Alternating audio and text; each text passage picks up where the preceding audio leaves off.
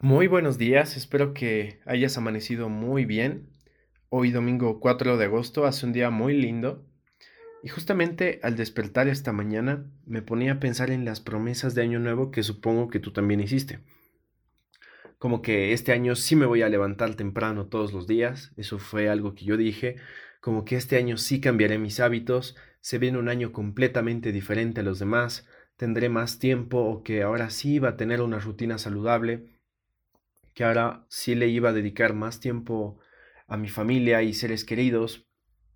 Y yo quiero que te preguntes, ¿qué ha pasado en todos estos meses? ¿Vas bien encaminado a todos los propósitos y promesas que hiciste en Año Nuevo? Y yo me atrevo a decir que no, o al menos que no en varios de ellos. Probablemente algún que otro logro sí has conseguido.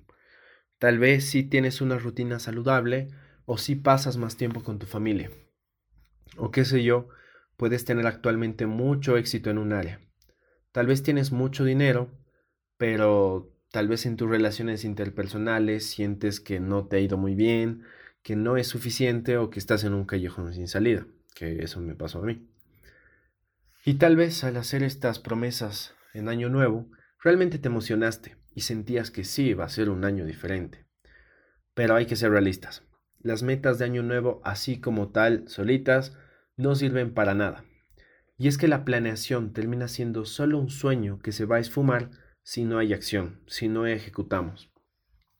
Como dijo Tony Robbins, el cambio se produce cuando el dolor de seguir siendo el mismo es mayor que el dolor del cambio. Y me gusta tanto esta frase que te la quiero repetir. El cambio se produce cuando el dolor de seguir siendo el mismo es mayor que el dolor del cambio. Y ponte a pensar un momento en cómo será tu vida en tres años si sigue siendo el mismo.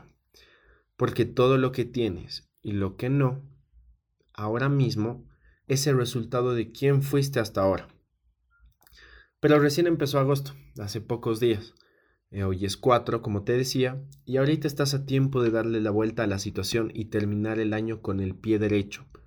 Y que tu vida al año esté realmente en otro nivel y que puedas permitirte decir, el 2019 sí fue un año de cambios en mi vida. Quedan pocos meses y en estos que te quedan tu regla número uno debería ser acción. Haz lo que sea necesario para que no se te olvide, porque sin acción lo que sea que quieras se quedará en un, hubiera, en un ojalá. ¿Y cómo lo haces? Moviéndote, ejecutando, moviendo tu cuerpo, tus brazos, el cambio nunca sucede estando estáticos, porque lo que no se mueve se oxida. Mucho más que hablarte positivo y decirte cosas en el espejo, como que tú puedes, tienes que actuar, hay que ser realistas. Y te quiero dejar con algo que puedes empezar ahora, con algo que puedes accionar ya. Y es empezar a organizarte para tomar acción lo más pronto posible. Y te voy a dejar con un ejemplo para que no te quedes con dudas. Mira, yo escribo qué es lo que quiero lograr y debajo cosas pequeñas que me van a ayudar, porque acciones pequeñas diarias generan grandes resultados a largo plazo. Yo quiero leer 12 libros en un año, ¿ok? ¿Y cómo consigo eso? Me pongo metas pequeñas y a diario, como por ejemplo, y esto es algo que yo actualmente hago. Me pongo una alarma a tal hora que se repita todos los días no importa la hora. Hay días que tengo cosas que hacer en la mañana, entonces mi alarma suena en la noche. Eh, hay días que tengo cosas que hacer en la noche, mi alarma suena en la mañana, poco después de despertar.